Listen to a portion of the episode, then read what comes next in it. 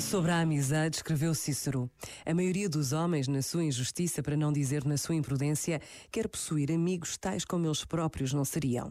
Exigem o que não têm. O que é justo é que primeiro sejamos homens de bem e em seguida procuremos o que nos pareça sê-lo.